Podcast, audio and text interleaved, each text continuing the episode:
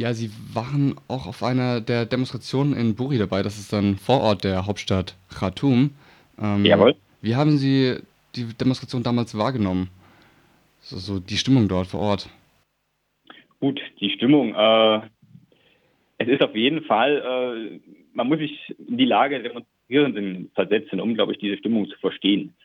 Äh, also diese Demonstranten ähm, es ist immer sehr kurzfristig organisiert, äh, aufgrund letztendlich der prekären Sicherheitslage. Das heißt, sobald äh, Demonstranten irgendwie äh, in Erscheinung treten, wurden sie eigentlich zu diesem Zeitpunkt dann auch schon auf der Straße direkt von Sicherheitskräften äh, aufgegriffen. Das heißt, die Anreise zu einer Art Demonstration oder zu dem Protest äh, ist natürlich schon ähm, ein gewisses Sicherheitsrisiko. Äh, auf der Demonstration dann selber schwingt natürlich dieses Sicherheitsrisiko mit. Es ist eine sehr, ähm, ja, man kann es echt sagen, äh, gespannte Stimmung. Äh, man weiß, äh, man hat sich gefunden und weiß aber auch, äh, dass letztendlich die Sicherheitskräfte innerhalb der nächsten ja, wenigen Stunden eingreifen werden. Also das ist ein, eigentlich ein sehr äh, kurzlebiger Prozess, Prozess, der dann ähm, meistens äh, Donnerstagnachmittags stattgefunden hat. Ja, die Sicherheitskräfte da schreiben Sie ja auch in Ihrem Artikel in der IZW, das sind zum Teil ähm, ja, Pickup, sandfarbene Pickups, auf denen teilweise mhm. Maschinengewehre ähm, gelag gelagert werden. Die werden Thatchers genannt, also wie die ehemalige britische Premierministerin. Waren die mhm. damals auch vor Ort auf dieser Demonstration, wo Sie waren in Buri? Die waren auch vor Ort. Also das sind eigentlich so die äh, Standard-Einsatzfahrzeuge der verschiedenen Sicherheitsorgane im Sudan. Ähm, Thatcher werden sie eben genannt aufgrund der ehemaligen britischen Premier Premierministerin, eben aufgrund der Durchschlagskraft bzw. Agilität. Äh, ja, die finden dort eigentlich ähm, standardgemäß Anwendung. Und die haben die Demonstration dann auch aufgelöst. Ähm, wie ging es da weiter?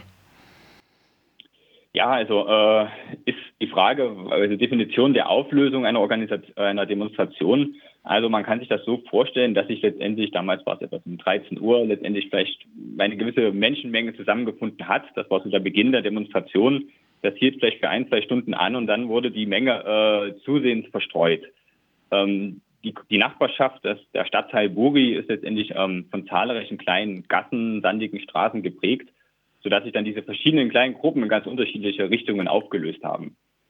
Ähm, das war dann vielleicht so dieser Punkt, als die zentrale Organisation oder Demonstration ähm, vorbei war.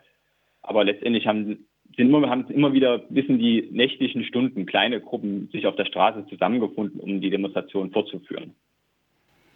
In kleinen Gruppen bedeutet, da sind dann so 10, 20 Leute quasi alleine auf der Straße und ähm, ähm, fordern genau. den Rücktritt?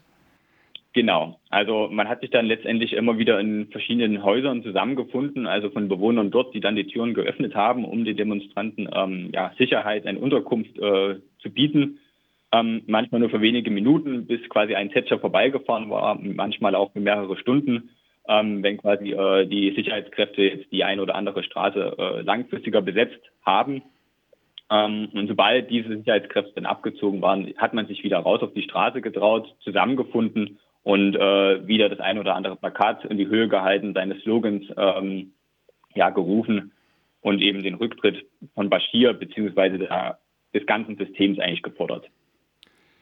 Auch damals sind die, ist die Repression gegen die ähm, Demonstrationen, gegen die Revolution ja auch schon ähm, immer stärker geworden. Ähm, haben sich da auch dann die Protestformen verändert? Also die klassische Demonstration mit mehreren tausend tausenden Leuten, gibt es die noch?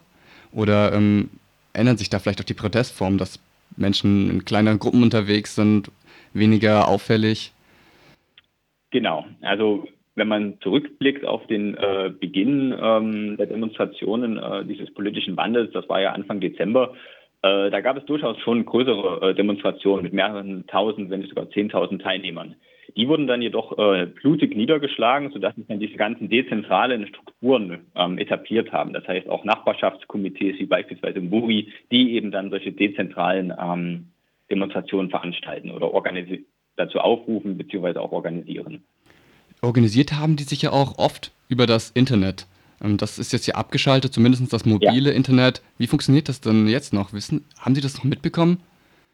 Äh, das ist eben so ein kritischer Punkt. Auch äh, zu dem Zeitpunkt, als ich da war, wurde das Internet immer wieder abgestellt bzw. arg verlangsamt, sodass eben diese typischen Organisationsformen über WhatsApp, über Facebook, Nachrichten, Live-Chat etc. Äh, dann natürlich blockiert wurden. Äh, es gibt natürlich aber eine äh, ganz zentrale ähm, zivilgesellschaftliche Institution, die sogenannte Sudanese Professional Association, die letztendlich die, zu diesen zentralen Protesten immer aufgerufen hat. Äh, das ist natürlich ohne Internet nur bedingt möglich. Nichtsdestotrotz äh, gibt es immer wieder Netzwerke, über die dann äh, Verabredungen getroffen werden, ja.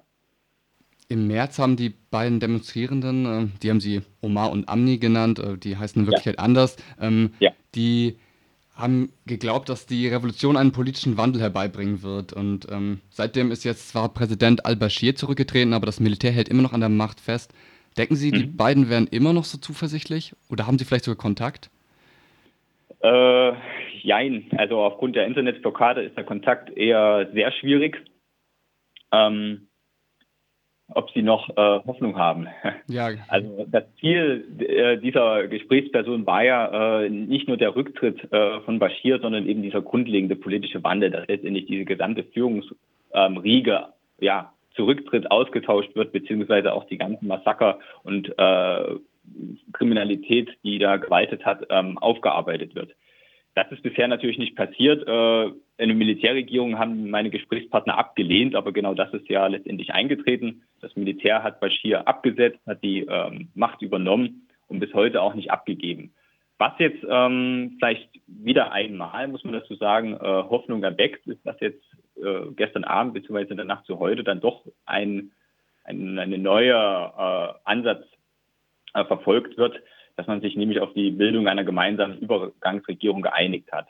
Das soll jetzt so im Zeitraum von drei Jahren ähm, quasi einen obersten Rat mit wechselnder Führung geben und im Anschluss daran dann ähm, ja, demokratische Wahlen. Ja, wie konnte diese, ähm, dieser Beschluss denn erreicht werden? War das allein der Druck von, auf, von der Straße oder ähm, haben da noch andere AkteurInnen mitgespielt? Also der Druck der Straße war auf jeden Fall da. Auch in den letzten ähm, Wochen gab es immer wieder größere Proteste. Also zum einen äh, hat ja dieser, dieser Massenprotest vor dem ähm, Hauptquartier der Armee, äh, der seit Anfang April lief, ähm, wurde ja erst im Juni ein Massaker aufgelöst. Äh, aber auch in den letzten Wochen gab es dann immer wieder größere Proteste. Ähm, das war auf jeden Fall, ähm, dass man hier den Druck ähm, aufrechterhalten hat. Und zum anderen haben hier aber auch Äthiopien und die Afrikanische Union äh, eine ja, vermittelnde Funktion eingenommen. Und ja, was bedeutet dieser Beschluss dann jetzt? Können wir das, was können wir darüber jetzt schon sagen? Ich, der ist jetzt sehr neu.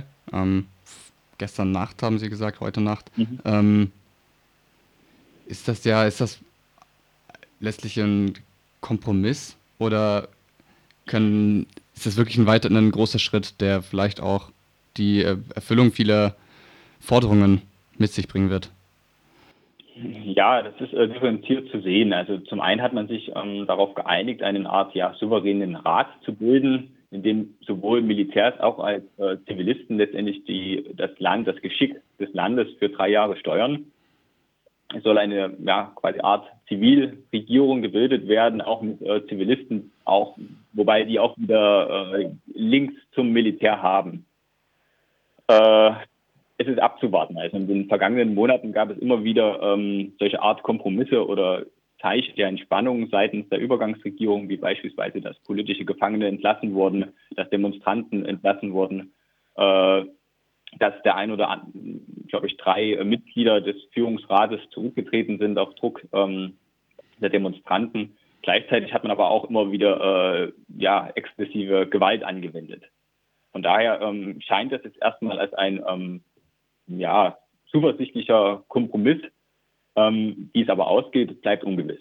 Also da ist einfach das Vertrauen ähm, seitens der Demonstranten äh, und der oppositionellen Bündnisse nicht mehr vorhanden.